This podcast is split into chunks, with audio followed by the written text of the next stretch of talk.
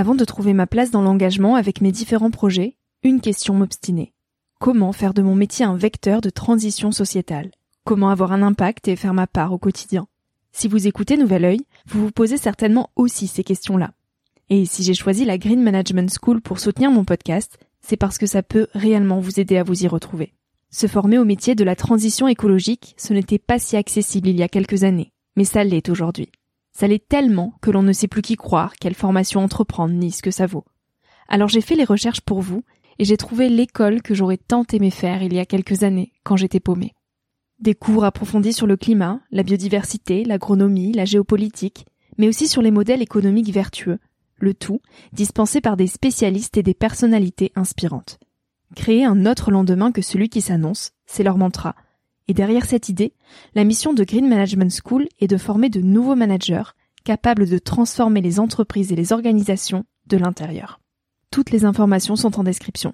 Merci à Green Management School de croire en nouvel œil en soutenant cette saison de podcast. Tout de suite, place à un nouvel épisode.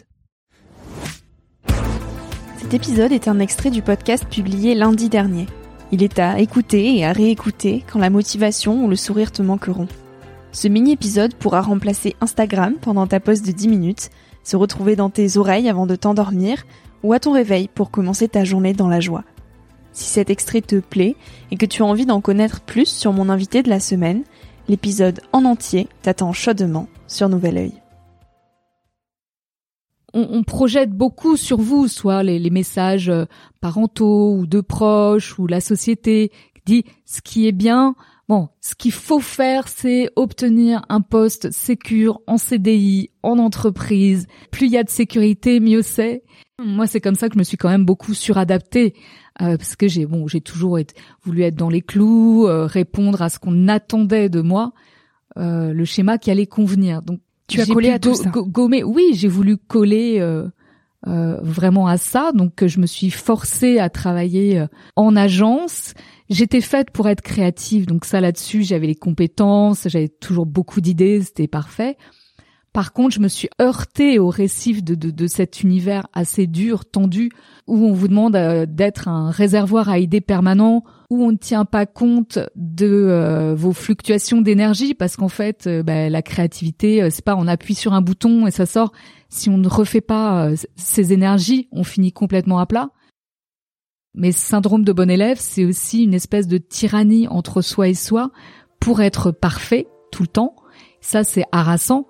Et c'est vrai qu'on est des fois pas très gentil avec soi-même. Donc, euh, ben, se foutre la paix et euh, euh, se lâcher la grappe, pardon, j'emploie mmh. les expressions, abandonner avec cette, cette, cette illusion de, de la perfection, surtout, c'est bien d'être exigeant, pourquoi pas c'est un gage de qualité aussi, de dépassement de soi qui est vraiment intéressant. Mais il faut vraiment savoir euh, lâcher du lest. Il y a un juste milieu à trouver par rapport à ça. Euh, on a un rapport à l'image euh, assez étouffant. Ce vernis social, de, les, réseaux nous obligent à, sans arrêt nous, nous comparer aux voisins. Donc on, a encore plus peur du jugement euh, d'autrui euh, sur notre euh, personne. On, pense moins à se trouver soi-même qu'à correspondre à des archétypes, à des standards. On, se conforme à, l'image de ce qui est bien, de ce que la société projette. Il y a énormément d'injonctions aussi dans, cette société sur ce qu'on doit faire pour être dans les clous, Euh, c'est vrai que l'autre jour, je suis sortie du métro et je voyais euh, tous les visages euh, baissés sur, sur les portables. Ça fait peur. Hein.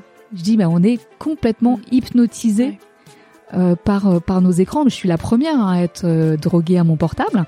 mais je vous avoue qu'en ce moment, tous les jours, je me dis, mais waouh, ça crée un état d'alerte, de vigilance constante, cette attente de quel message on va recevoir, on a pris le pli que tout aille très vite, même encore plus la jeune génération. On est dans un rapport euh, au temps où tout doit être euh, instantané. Autrefois, on attendait une lettre, on, on espérait un courrier. Cette lenteur, on, l'apprivoisait. Aujourd'hui, si on n'a pas une réponse dans les deux heures, on est déjà en train d'être de, flipper ou d'être hystéro. Je veux dire, on a un speed en nous. Voilà, pour parler, ce speed, il est en nous. Réapprivoiser la lenteur, c'est hyper compliqué pour nous tous. Alors que euh, ce qui est bien, c'est pas d'être l'un ou l'autre, c'est d'explorer toutes les polarités, de pas mm. rester figé dans une polarité, vite, lent. Ben non, ce qui est bien, c'est de se balader dans les deux états. Donc, euh, il n'est pas question d'être euh, au ralenti comme un escargot non-stop, mais par contre, de voilà, si on est speed tout le temps, de de réapprivoiser la lenteur parce qu'elle amène autre chose.